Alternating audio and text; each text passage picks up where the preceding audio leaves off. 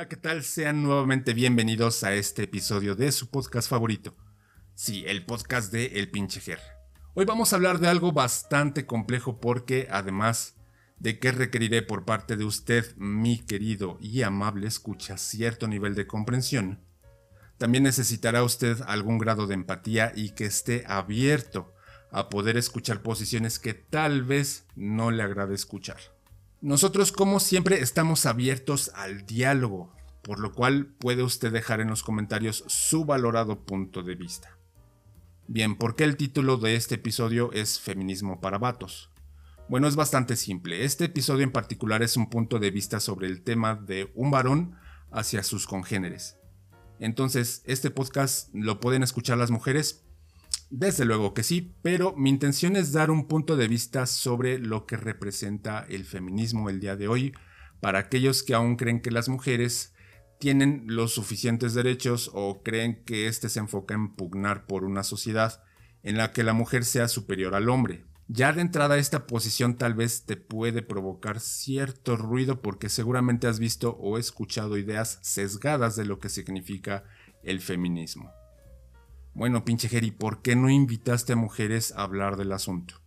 Miren, la mayoría de las mujeres tienen bastante carga de trabajo en cada uno de sus ámbitos, profesional o familiar, como para que además pretenda cargarles la mano tratando de educar a una bola de idiotas que no pueden ver más allá de sus narices. Aunado a ello, considero que una de las formas en que los hombres pueden ayudar sustancialmente a las mujeres es buscar la forma de hacer llegar este mensaje a más y más varones que en algún momento podamos darnos cuenta de que, señores, la mayoría de nosotros la estamos cagando consciente o inconscientemente. Claro ejemplo de cómo una persona puede ser terca y necia con sus creencias lo tenemos en el presidente de México, Andrés Manuel López Obrador. Sin tocar el tema sobre sus pifias en otros temas de la administración pública, puedo atreverme a decir que nuestro presidente constantemente ha minimizado las protestas y demandas feministas. Parece mentira que existe en el mundo un presidente que se diga de izquierdas, pero que descalifique las demandas justas y legítimas de las mujeres. Es todavía más increíble el nivel de paranoia y terquedad que puede existir en una sola persona y que además gobierne en un país donde, según datos del Instituto Nacional de Estadística y Geografía, o INEGI para los cuates, cada día son asesinadas en promedio 10 mujeres. A mí personalmente me parece ridículo que exista un presidente que se diga de izquierda y que califique las demandas legítimas de las mujeres de golpeteos del conservadurismo. Sí, cabrón, la demanda de poder decidir sobre sus cuerpos es algo que siempre han abanderado los pinches fachos. O sea, no mames. Pero por eso te digo, amigo, tú no seas de esos pinches necios que acusáis a la mujer sin razón, porque en algo tenía razón la Sor Juana. Nosotros somos la ocasión de lo mismo que culpamos. Usted me dirá, eh, amable escucha, güey, es que esas feminazis queman, pintan y andan por la calle enseñando los pechos. Mira, en toda protesta siempre van a tener o grupos radicales o personas infiltradas que hagan un desmadre. ¿Recuerdan el 9 de noviembre del 2014? Algunos grupos infiltrados a la marcha de los desaparecidos de la normal de Ayotzinapa quemaron una de las puertas del Palacio Nacional. Y es gracioso porque algunos de los que se quejan de las marchas feministas y su vandalismo, ese día celebraron que se le haya prendido fuego a una de las puertas del Palacio Nacional. Mira, no puedes simplemente deslegitimizar las demandas de una parte de la sociedad por la forma en cómo protestan. La violencia es el último recurso al que se debe recurrir en caso de tener demandas. El problema acá es que perdemos el foco y nos concentramos más en la violencia de la protesta, pero no en la que es ejercida contra las mujeres. Si eres de los que dice, es que la violencia no se combate con violencia. Claro, pero en otras ocasiones en las que no usan la violencia, las hemos ridiculizado, menospreciado o simplemente ignorado. Pero el problema sigue ahí sin que tú, que condenas la violencia hacia una pared, monumento o edificio, hagas algo verdaderamente significativo para remediar la situación en la que nos encontramos todos. La sociedad a la que tú también perteneces exige de cada uno de nosotros un cambio que va más allá del yo pongo de mi parte y educo a mis hijos para no violentar a las mujeres, porque ya vimos que eso no está funcionando.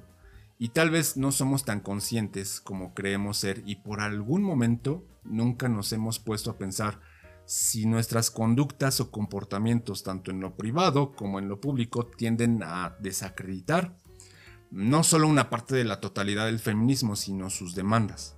Es por ello que este episodio va dirigido a ti, mi chingón. ¿O a poco realmente crees que la situación de las mujeres es tan buena como lo has pensado durante toda tu existencia? Porque aunque no lo creas aún a estas alturas hay un chingo de vatos que decimos que las mujeres ya tienen suficientes derechos, si no es que más que los hombres. Y tal vez aun cuando decidamos cambiar seguramente no veremos una mejora en esta generación o en la próxima, pero ciertamente estaremos sentando las bases para que en el futuro exista una sociedad más igualitaria. Y me preguntará usted, amable y querido escucha, ¿cómo demonios entonces puedo colaborar? Porque tal vez a estas alturas del episodio podrá decir, pero pues de qué hablas, yo ya soy feminista. No, mi estimado, temo decirte que no hay hombres feministas. No existen, no los hay. Podrás decir lo que se te hinche la gana porque para ti tal vez tú eres la persona más liberal sobre la tierra, pero temo decirte que estás, digamos, bastante pendejo. Incluso siendo un poco más vivillo podrás decir, pues es que si estoy en contra del abolicionismo, soy abolicionista, o si estoy a favor del humanismo, soy humanista. Pero no, mi cuate, no. El humanismo no es una convicción política o social, sino más bien es una corriente cultural que tiene que ver con las letras y las artes, nada que ver con ningún movimiento social o político. Y lo del abolicionismo pues depende. Si eres abolicionista porque te interesa abolir ciertas reglas o leyes que tengan, por ejemplo, entre sus preceptos a la esclavitud, entonces sí lo eres. Pero tampoco te veo muy activo solicitando abolir algunas situaciones como la casa ilegal o la pornografía. Por tanto, solamente estás utilizando una falacia de falso argumento. Y además quien afirme a rajatabla que es feminista por el hecho de asumirse como tal deja de serlo en automático. Porque el feminismo es un movimiento que propugna por la igualdad entre hombres y mujeres. Y si la mayoría de sus colectivos, asociaciones, integrantes o cualquiera de ellas dice que no eres feminista y contrario a ello afirmas que ellas no representan todo el movimiento, pues evidentemente dejas de considerar a todo el feminismo como igual rompiendo con ello ese principio de igualdad y agazapándote en una de sus corrientes, la cual te resultará bastante cómoda, pero que jamás te permitirá hacer un verdadero ejercicio de autocrítica y continuarás teniendo conductas machistas, pero con tus letras de oro en la frente que te autonombren feminista. Sobre esta cuestión parece ser que la mayoría de las feministas están de acuerdo en dos cosas fundamentales. 1. El feminismo es un movimiento de, por, para y sobre las mujeres. No necesitan de nuestra aprobación, nuestro consejo o nuestra venia, alguna cosa similar o por el estilo. A lo mucho podría ser profeminista y eso está sujeto a condiciones muy específicas que luego abordaremos. Y dos, no se trata de que nosotros, vatos, robemos el protagonismo de la lucha. Hay contingentes en las marchas que son mixtos y ahí nadie te va a molestar. No es tu causa, no estés neceando como el inquilino del Palacio Nacional. Entonces, si me considero un liberal, si creo que la igualdad entre géneros debe existir y si estoy a favor de que debe cesar la violencia entre géneros, ¿cómo podemos ayudar a crear una sociedad mejor y más igualitaria? Yo creo que acá viene la parte más difícil, porque no se trata de llegar a ser el hombre deconstruido, Güey, se trata de simple y llana empatía con ellas, lo cual está muy cabrón. La verdad es que siendo honestos, nosotros la hemos tenido tal vez un poco más fácil. Las mujeres, por ejemplo, que tienen la necesidad de trabajar hasta altas horas de la noche y regresar a sus casas solas, viven con una angustia tremenda de la que solo te podrías dar una ligera idea. Casi todos tenemos el privilegio de que no somos considerados en edad adulta, para ser secuestrados y que trafiquen con nosotros con fines de explotación sexual. Tampoco nos corren de nuestros trabajos en caso de estar encintos. Oye, pinche pero los hombres nos matan más. O sea, sí, cabrón, a huevo que nos mata más y a huevo que en las guerras nos matan más y a huevo que somos los más agredidos. Pero no es que llegue una mujer, nos secuestre, nos amarre, nos viole, nos descuartice y nos mate. Todo ello de forma sistemática y habitual. Es decir, nos estamos matando entre nosotros porque nosotros somos los pinches violentos, cabrones. O sea, no mamen. Y no lo digo yo, lo dice el más reciente estudio mundial sobre el homicidio publicado por la Oficina de las Naciones Unidas contra la Droga y el Delito de la ONU, en el que queda constancia que los hombres cometemos el 90% de todos los homicidios a nivel global. Es que no todos los hombres, not all men. Sí, cabrón, pero uno, no esperes que te den una pinche medalla por ello. Y dos, son lo suficientes como para generar un problema dentro de nuestra sociedad y tampoco estamos haciendo nada para evitarlo, porque casos como el de Ingrid Escamilla o el de la pequeña Fátima Cecilia siguen dándose a diario. Diario. O sea, situación que se ha agudizado con la pandemia además.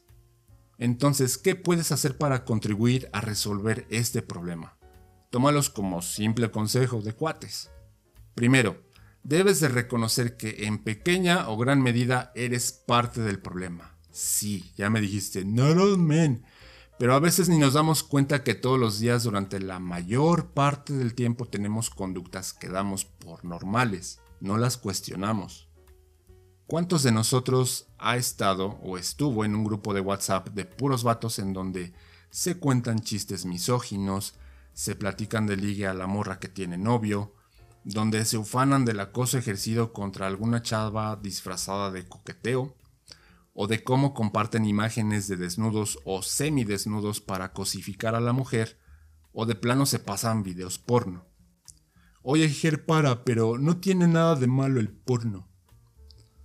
Mira, mi chingón, independientemente de la polémica entre placer-cosificación que se ha dado incluso en algunos sectores feministas, también tenemos una cuestión ética sobre si esta industria realmente tiene condiciones laborales dignas, seguridad social y certeza jurídica para sus trabajadoras.